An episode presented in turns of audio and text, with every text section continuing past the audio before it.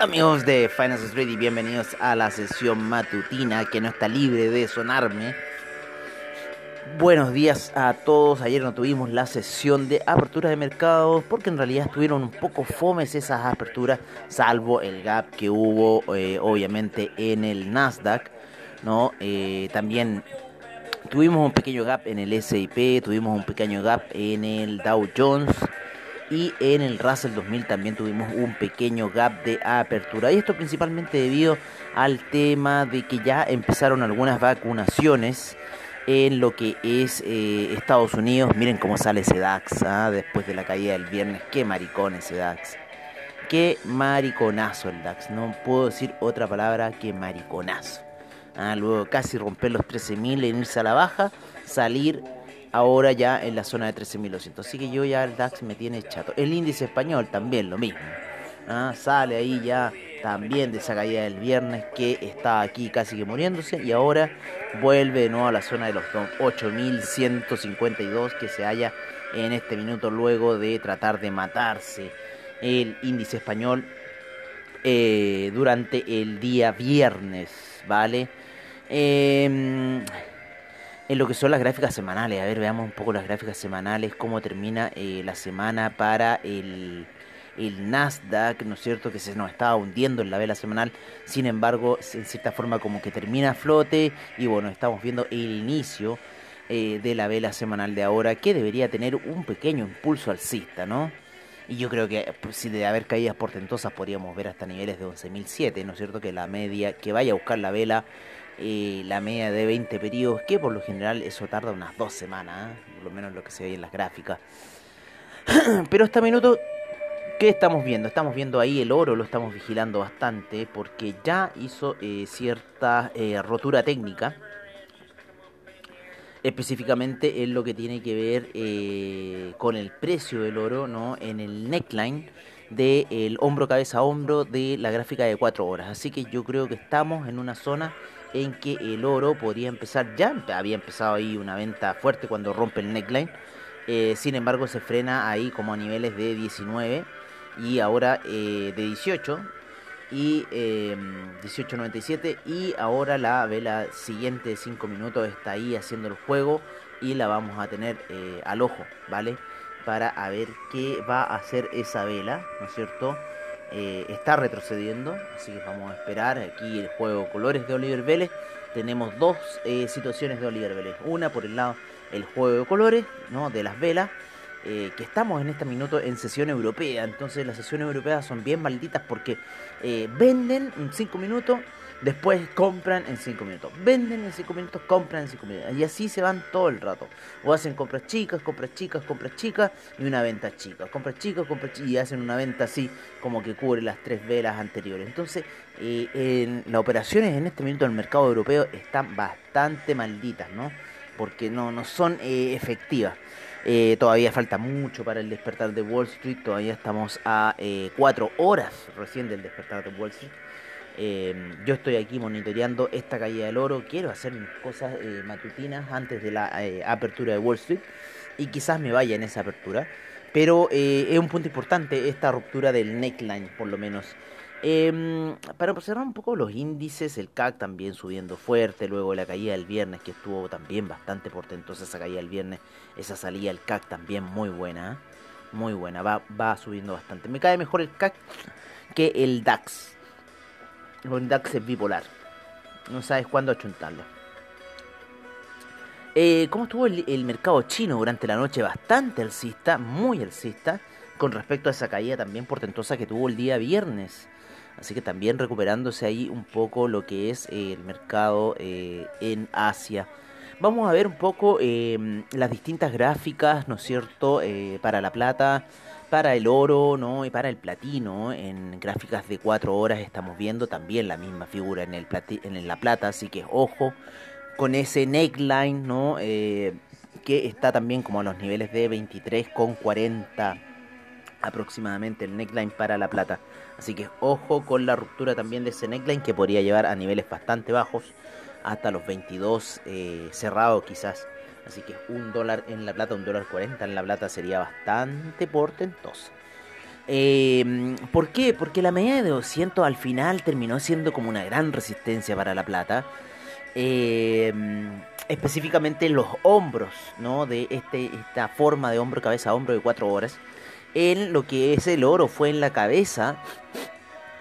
Y eh, de esta forma de hombro, cabeza hombro. Y en este minuto estamos viendo el neckline. Hay un cruce de medias móviles por encima de la gráfica, principalmente la de 20 y 50, que siempre esas terminan empujando esta situación a la baja, lo mismo que en la plata, también a la baja. Así que vamos a ver qué va a pasar el, día de hoy. Eh, estamos ya en este punto clave, así que hay que monitorearlo muy bien. Eh, yo, como les digo, quiero hacer otras cosas, pero si no voy a esperar a la apertura de Wall Street para ver quién va a dar el batatazo. Un factor importante un factor importante, recuerden, eh, si vamos eh, estas, estas tranzadas del oro en este minuto, eh, recuerden la hora previa al campanazo de Wall Street, ¿no? los 30 minutos antes, por ahí. ¿ah? a esa hora ellos ya empiezan a tradear y específicamente si estamos en estos puntos, por lo general el oro se ha movido mucho los días lunes, ya llevamos casi como cuatro semanas constantes de que el oro hace una movida fuerte el día lunes a eso de la apertura de Wall Street. Así que tenerlo presente esa situación ¿vale? Para nuestro trade. Miren, menos mal no puse esa venta en el oro. Estoy esperando ahí que haga tan rompimiento de vela de juego de colores eh, de Oliver Vélez. Em, el platino está todavía un poco sólido en el mercado. La media de 200 periodos en gráficos de 4 horas está bastante baja. Está en niveles de 1000,21. Está sobre los 1000 el platino. Eh, el platino está siguiendo como un rumbo muy distinto a sus pares de la plata, el, oro, así que en realidad no podría darles eh, alguna certeza con respecto al, platino. Pero sí está teniendo unos movimientos muy casi similares, no parecidos a lo, que ha sido el cobre. ¿Vale? El cobre se mantuvo muy lateral hace dos semanas atrás. La semana pasada llegó a los máximos de hace ya mucho tiempo yo diría que por el 2014 para, la, para el cobre, eh, llega a niveles de 3,6, que es bastante alto. Y yo creo que, a ver, no, es, eso, esos máximos fueron mucho más altos, eh, fueron mucho, mucho tiempo atrás para el cobre. Vamos a verlo en las gráficas mensuales, qué nos dice el cobre. Y esa, aproximadamente esos niveles son del 2000, 2013, eh, por ahí se vio en esta zona que está el cobre ahora en los primeros meses del 2013, cuando ya cae el precio eh, por debajo de los 3 dólares, a casi al cierre de ese 2013. Así que bueno, estamos viendo eh, esta alza del cobre bastante portentosa en las gráficas mensuales. Estamos 1, 2, 3, 4, 5, 6, 7, 8, 9 eh, casi, eh, casi 10 meses de alza, porque tuvimos dos meses negativos. Eh, uno bastante fuerte en enero, febrero fue tranquilo y marzo fue ese gran desplome que era gran compra para ir a buscar a los niveles de 1.70, 1.97 eh, que llegó el máximo, ¿no? Y de ahí empieza una alza el cobre imparable hasta el día de hoy que se encuentra ya en 3.6. Eh, Por ahora el cobre se encuentra en niveles de 3,53. Seguimos todavía bien en lo que es eh, nuestra proyección. Hoy día recordarles que tenemos en Chile un eclipse de sol. Que lo iba a ir a ver a Lican Ray, pero no se pudo. Hay lluvia, así que no saben nada. Lo único que se va a ver va a ser que eh, va a estar nublado, lloviendo y solamente el cielo se va a oscurecer. Y yo creo que las luminarias se van a prender. Eso va a ser lo que va a pasar en Liga Ray finalmente. No, no va a haber algo mayor. Eh, el oro ahí quiere mantenerse por debajo ese neckline, ¿no? Está ahí jugando en las gráficas de 5 minutos. Vamos a ver qué va a hacer. Voy a ponerle un poco en las gráficas de 15 minutos para entender mejor la situación en la que se encuentra el oro. Ah, no, estoy con las gráficas de 15 minutos en este minuto jugando. Wow. Eh, vamos a ponerlo en 5 minutos, claro, para llegar ahí un poco a la histeria colectiva.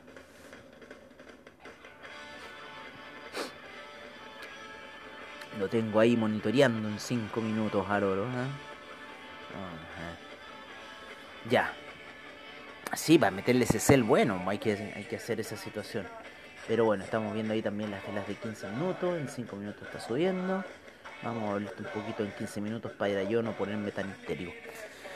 Eh, I got the low one. Ya, veamos cómo ha empezado el mundo del café. Ha empezado alcista hasta este minuto. Esta media de 20 periodos en gráficos de una hora está dando soporte.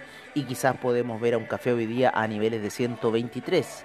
Hay un grupo en el cual estoy que tiene una estrategia para el café y que habría que esperar todavía otra vela más para que dé la señal de entrada. El dólar peso terminó cerrando a niveles de 7.33 el otro día, eh, luego de la caída hasta 7.29. Hoy día quizás podría llegar a 7.36. Eh, donde estaría la media de 50 periodos en gráficos de 15 minutos o seguir la caída a buscar los niveles de 7.11. Vamos a ver qué va a pasar con el dólar peso. Por otro lado, eh, vámonos con los hidrocarburos, ¿no es cierto? Vámonos con los hidrocarburos para saber qué está pasando en ese mundo, que están pasando cosas en el mundo del hidrocarburo, principalmente en el gas. El gas ha estado subiendo muy fuerte el día de hoy. Empezó con un gap la sesión, va por arriba de la media de 20 y de 50 periodos. Así que el encuentro con la media de 200 a niveles de 2,8 es bastante, bastante probable. Así que veamos qué va a pasar con el gas que quiere ir a esos 2,8. Eh, por otra parte, la gasolina, el petróleo para calefacción, el, el BTI han retrocedido muy ligeramente. El BTI se encuentra a niveles de 47 eh, en este minuto. El petróleo para calefacción en 1,44 y la gasolina en 1,31. Esos son un poco los niveles que se encuentran los hidrocarburos en estos minutos. Nos vamos a ir con los secuaces del oro. Tengo ya ahí al euro que quiere estar en pantalla, el cual se encuentra subiendo, sin embargo estamos viendo un oro en contra. Estamos viendo un franco suizo en contra, eh, un franco suizo cayendo, llega hasta la media de 50 eh, periodos en gráficos de 4 horas la semana pasada, se origina un retroceso para el euro y lo lleva de nuevo a niveles de 0.886. Así que está muy, muy eh, errática esta situación de que el euro, el franco suizo esté cayendo y el oro esté cayendo. Lo mismo que el dólar index esté cayendo y el oro esté cayendo. Esta situación está muy errática. El dólar index cayendo ya a la zona de 90,50, a punto de reventar también un soporte importante que está en esta zona. Eh, y bueno, esto ya sería la, definitiva muerte de del dólar index en la zona de 90. Así que vamos a ver cuáles van a ser los movimientos del dólar index. Eh, pero de que lleva un curso bajista, lleva un curso bajista. El euro se mantiene ahí en esa zona donde quiere romper esa resistencia eh, de los máximos que llegó del 1.217. Así que el 1.217 en la zona de resistencia, está en 1.214 en este minuto el, eh, el euro. Y vamos a ver cómo sigue el oro jugando ahí, subiendo un poco, no quiere caer, así que todavía está ahí salvándose. Lo voy a pasar a la gráfica de trade en 15 minutos subiendo, empezando la nueva vela de 15 minutos eh, ligeramente alcista. Vamos a ver aquí lo que va a originarse, ¿vale? Eh, en este minuto tendríamos ventas bajo los 1820 eh, y eh, en la antigua vela fue el 1818 en la una vela elefante que se generó. Así que bueno eso es lo que está pasando un poco en el mundo de los activos financieros de Forex. Hoy tengo que limpiar mi computador voy a echarle una limpiadita eh, antes de terminar, eh, nos vamos a ir con un poco este gap que tuvo, yo creo que fue por la noticia, ¿no? El del día anterior, ¿se acuerdan? Un gap que hubo en el Ethereum, en el Bitcoin. El Bitcoin vuelve a recuperar la zona de los 19.000. El Ethereum queriendo entrar nuevamente a la zona de los 600. Dieron un rebote en la media de 200 periodos en gráficos de 4 horas y ahí se mantienen peleando la batalla las criptomonedas. Vamos a ver cómo está un poco el mercado. Vamos a ver cómo ha estado un poco el mercado. Vamos a ver cómo han estado los mayor índices durante la noche, cómo han estado las sesiones. Tenemos a una Europa bastante positiva, principalmente en el DAX, nuestro índice eh, Nemesis.